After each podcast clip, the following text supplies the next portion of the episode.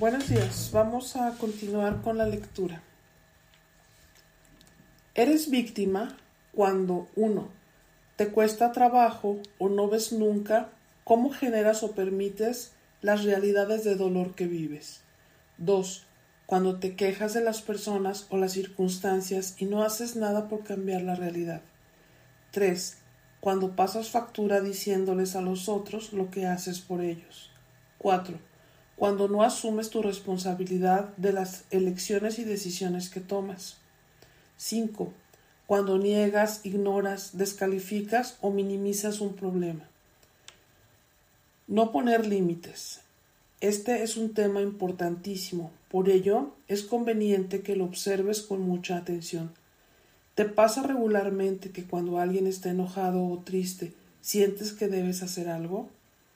¿Sueles echarte la culpa y sentir que es por ti que las cosas no funcionan en tus relaciones? ¿Haces muchas cosas porque no sabes decir no? Cuando tienes una relación significativa, ¿te mimetizas y adoptas hábitos de tu pareja? Cuando sales con tus amigos, lo interpretas, cuando sale con sus amigos, lo interpretas como un no me quiere lo suficiente. cuando lleva mucho tiempo mirando, cuando llevas mucho tiempo mirando el mundo desde esta perspectiva, crees que la realidad es así, pero no te das cuenta de que no es sana la manera en que manejas tus límites, lo cual te causa mucho dolor. Los límites están relacionados con el respeto, la protección, la identidad, la seguridad y la confianza. Cuando marcamos límites, nos proporcionamos todo eso a nosotros mismos y a los otros. En cambio, cuando no sabemos poner límites, nos fusionamos con los otros, Quedamos desprotegidos, perdemos la confianza y la identidad. Todo lo que ocurre al otro lo adoptamos. nos sentimos involucrados y nos tomamos lo suyo de manera personal. Ariana, 28 años. Empecé a andar con Manuel cuando estaba muy solo. Había perdido a su mamá, yo lo acogí y quise cuidarlo. Le presenté a mi familia y mi familia inmediatamente lo adoptó. Pasábamos todas las tardes y el fin de semana con mi familia. Al principio era padre, pero cuando pasó el tiempo y todo era con mi familia, empecé a pedirle espacios para nosotros solos. A él parecía no importarle. Llegó un momento en que yo estaba harta. Él solo quería estar con mi familia. Empecé a ponerme celosa de mi mamá por la forma que lo trataba y platicaba con él. Empecé a sentirme desplazada como si lo único que él quisiera fuera a mi familia y no estar conmigo. Pasó el tiempo y eso empezó a descomponerse más. Yo discutía todo el tiempo con él. Él estaba en mi casa sin que yo estuviera, con mi hermana y mi mamá. Eso me empezó a enfermar de celos. Me enojaba por todo, me enojaba con todo mundo y hacía todo para controlarlo, que él fuera lo que yo quería que fuera. Nunca me di cuenta de que él no buscaba una novia, buscaba una familia, y una parte de mí lo sabía y vivía uno de los momentos más dolorosos de mi vida intentando hacer que él me quisiera. Este es un testimonio que ilustra una realidad de falta de límites. Desde la necesidad ofrecemos al otro todo para que esté bien. Intuimos que necesita y se lo damos en un intento de resolverle la vida la falta de límites y dar a cada cosa su lugar, transformaron esa experiencia en un caos, en enojo con su familia y con él. un sano límite es comprender con claridad que los estados emocionales de los otros, tristeza, enojo, frustración, aburrimiento, no tienen que ver contigo. No tenemos por qué resolverle la vida a las personas o ser rescatados de todo lo que necesita. Podemos acompañar, entregar afecto, pero rescatar ya es cargar al otro, llevártelo a vivir a tu casa, darle de comer, resolverle la vida. Eso nunca terminará en algo sano. Hay que dar espacio a cada cual para que su circunstancia lo haga crecer. Podemos apoyar, no resolver. Nos sentimos en la necesidad de rescatar, resolver o nos creemos responsables de lo que el otro hace porque crecimos en familias sin límites. donde los estados de ánimo de los padres nos hacían sentir responsables. Es muy común en familias de alcohólicos que todos se sientan responsables del alcoholismo del padre o que hagan cosas para cuidarlo y resolverle su problema de adicción. Desde la visión del niño es como ser responsable de lo que pasa y así crece, sintiéndose con la obligación de rescatar a los demás. El otro elige hacer lo que puede. Ponte un límite a ti misma diciéndote, él elige qué quiere estar. Tiene la capacidad de resolverlo y la responsabilidad de su vida. Date cuenta de que su carencia no tiene que ver contigo y no te fusiones con los otros. Ten claro que los demás hacen o dejan de hacer porque es algo que pueden, porque tienen que ver con ellos y su capacidad de elección o su limitación. No se trata de ti. Normalmente relacionamos de manera equivocada los límites con ideas como separación, abandono, rechazo, desprecio, desamor e indiferencia. Pero eso no es real. Los límites te ayudan a conocer quién eres, lo que quieres o no, y lo que necesitas o no, además de identificar quién es el otro, así como el respeto y la protección a ti misma. La necesidad de ser amada a cualquier precio, de ser querida y aceptada, te lleva a no poner límites porque crees que al ponerlos o aceptarlos te arriesgas a que el otro deje de quererte o se enoje contigo. Estos miedos hacen que no seas capaz de expresar no quiero, no puedo, no me gusta, eso no va conmigo, no me hace sentir bien, no quiero vivirlo, no lo merezco, no te permito. Sin embargo, el dolor del abandono y el rechazo de tu infancia te llevan a interpretar los límites como un abandono, un no me importas. Resulta muy doloroso como un rechazo a nuestra persona, y eso nos trae muchos problemas con todas las relaciones con los otros. Claudia, 34 años. Me siento muy mal. El domingo hubo una discusión en casa porque mi papá se enojó mucho. Te cuento cómo fue. mi mamá acabó de preparar la comida y ya era hora de comer. Le habló a mi papá y él no venía, así que yo le sugerí a mi mamá que nos sentáramos a comer. Ella no aceptó del todo la idea y por eso le dije ya le hablaste, yo creo que ahorita viene. Nos sentamos a comer.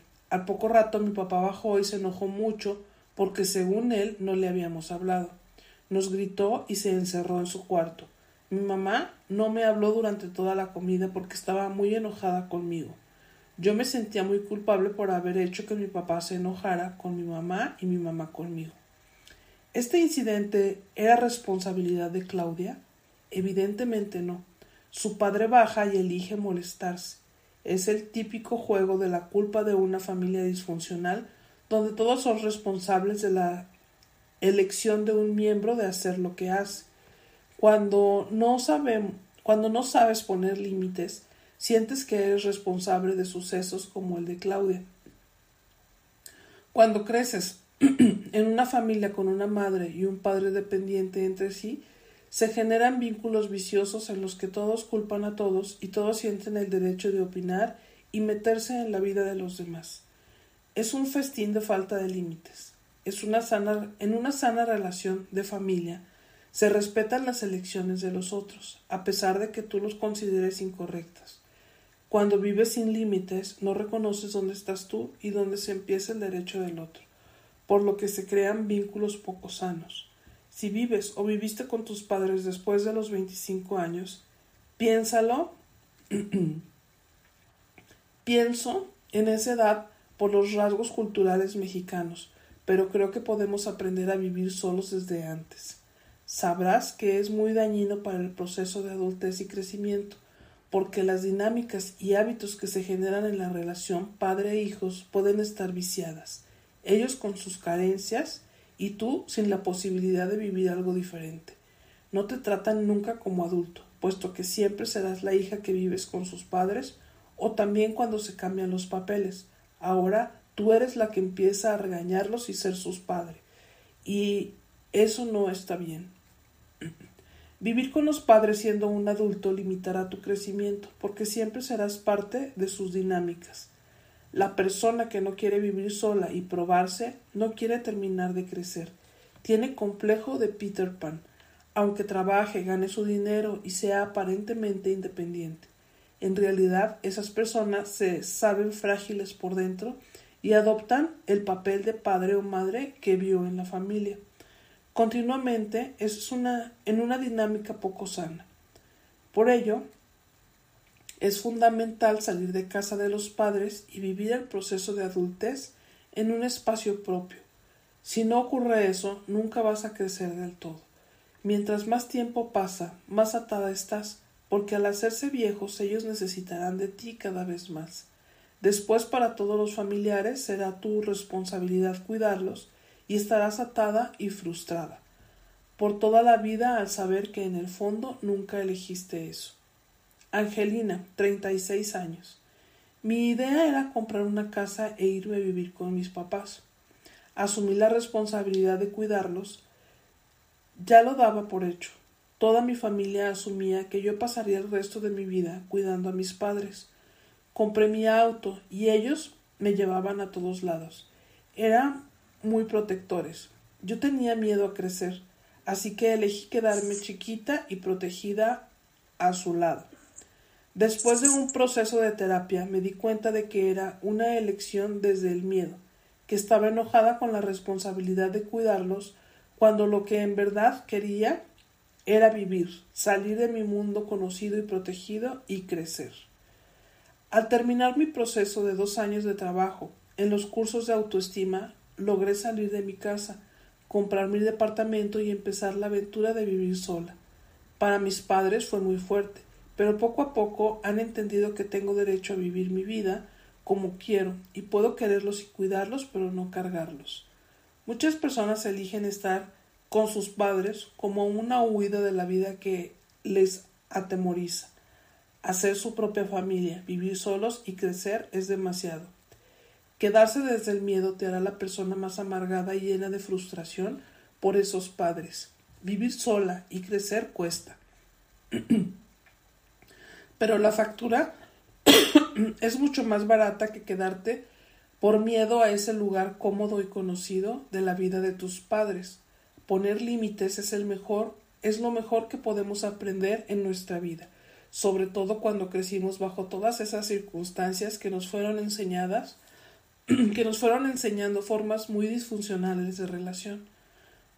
Por nuestra hambre, nuestro miedo al abandono y a no ser aceptadas, no sabemos hacerlo, pero algo muy importante que no debes olvidar es que quien no pone límites le dice al otro, yo no valgo nada.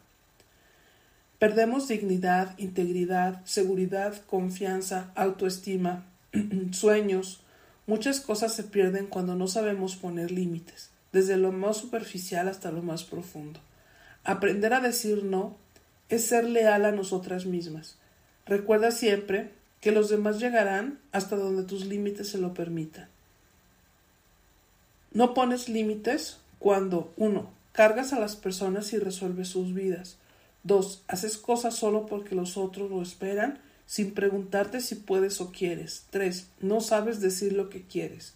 4. Eres dependiente de tus padres o de la pareja. 5. Sientes que eres responsable de las elecciones y las necesidades de otros. 6. Desconectarte de ti mismo. Aprendemos a negar la realidad cuando nos sometemos a experiencias que nos lastiman y nos frustran. Nos sentimos impotentes para cambiarlo y terminamos negándolo. Esto lo veo frecuentemente en mujeres dependientes. Suelen negar, minimizar, descalificar, ignorar las, las, realidades que viven, lo que provoca que se desconecten de la realidad o que el conflicto se haga enorme. Todas las necesidades que no podemos saciar, respeto, amor, autosuficiencia, después de un tiempo de no encontrar formas de ser saciadas, Simplemente nuestra conciencia se desconecta de ellas. No quiere decir que ya no las necesitemos, solo dejamos de verlas aunque en nuestro interior sigan activas. Si de niña no fueron saciadas nuestras necesidades de protección, afecto, aprobación, caricias, afirmación, pudimos desconectarnos de ella y vivir en una forma de negación de lo que queremos y necesitamos. Vivimos en una cultura en la que el dolor es negarlo. No sabemos cómo vivir nuestro dolor, cómo recibir y estar con alguien que vive un dolor. Ignoramos cómo actuar cuando nuestros hijos viven momentos de dolor. Lo común es pensar en consolarlos para que dejen de sentirlo o decirles que no pasa nada. Al hacerlo, negamos lo que están sintiendo y no les permitimos desahogar y sanar el dolor que tienen. Cuando en tu infancia vives experiencias de dolor que no expresabas o no sabías o no había espacio para llorar, para ser escuchado, abrazado, el mensaje que interpretas, además de estoy sola y mis necesidades no importan, es una forma de aprender a ignorar lo que te pasa. No tienes derecho a tener necesidades y nosotros no vamos a llenarlas. Otra forma de educar en la cultura de la evasión y negación de la realidad es cuando en la familia pasan cosas y todo se hace de la vista gorda. Cuando hay abuso y nadie pone un límite. Por ejemplo, si tus padres se pelearon por la noche y todos escucharon y el día siguiente ninguno de los dos pide disculpas por la discusión, o nadie habla del asunto como si no hubiera pasado nada. Entre los recuerdos que un niño entre los recuerdos que un niño no olvida son los momentos en que escuchaba a sus padres violentarse. Esas memorias están llenas de dolor que un niño carga por años y hace como si nada pasara como una manera de descalificar y negar una realidad dolorosa. El dolor no expresado se hace trauma y lo atraes una y otra vez. ¿Qué hubiera pasado si escuchas discutir a tus papás y el día siguiente te piden disculpas y te dicen que no tienes por qué escuchar esas discusiones? Además te prometen que no volverá a pasar. Por ese acto los padres dirían lo que sientes no importa. Esto es real y no vamos a lastimarte. Este comportamiento válido, este comportamiento valida lo que sientes y te hace sentir respetado y protegido.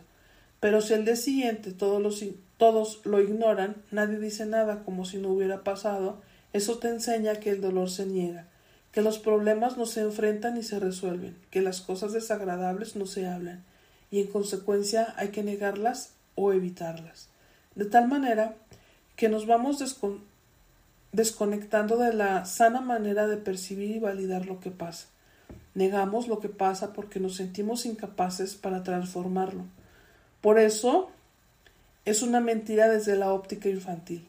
Sentirse rebasado por sus circunstancias y sin posibilidad de cambiarlas es muy común cuando miramos con ojos de niños y nos fusionamos con las personas y desconectamos nuestra propia capacidad para cuidar para cuidarnos y salir adelante.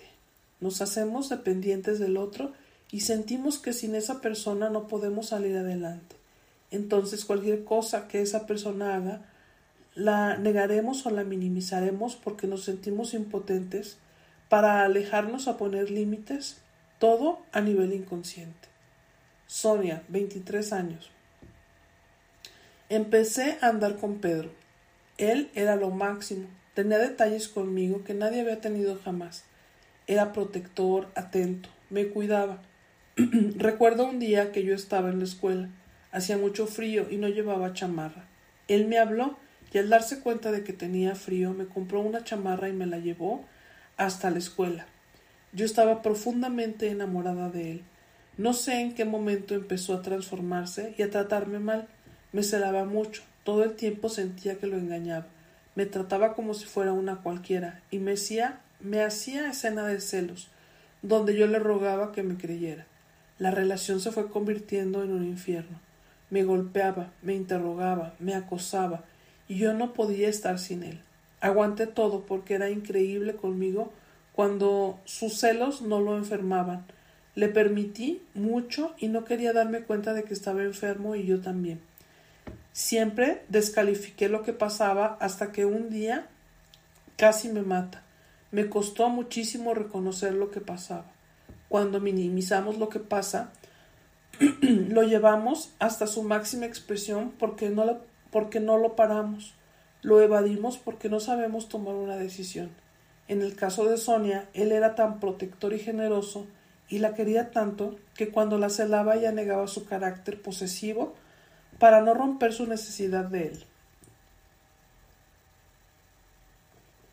él. si enfrentamos lo que pasa para evitarnos que las cosas vayan a un nivel de destrucción que será más que será muy difícil enderezar, como en el caso de Sonia, la destrucción que deja a una pareja violenta en términos de seguridad y autoestima genera una violencia que puede ser invisible y va directo al alma de la persona.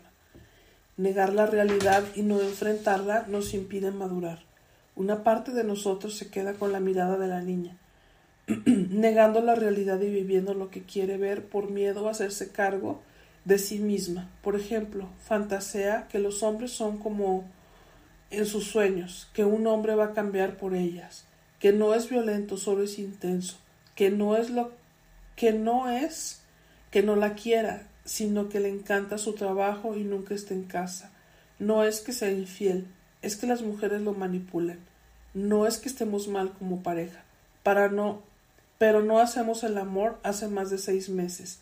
Y más ejemplos en los que, a pesar de que el mensaje es muy claro, no lo queremos ver, lo negamos.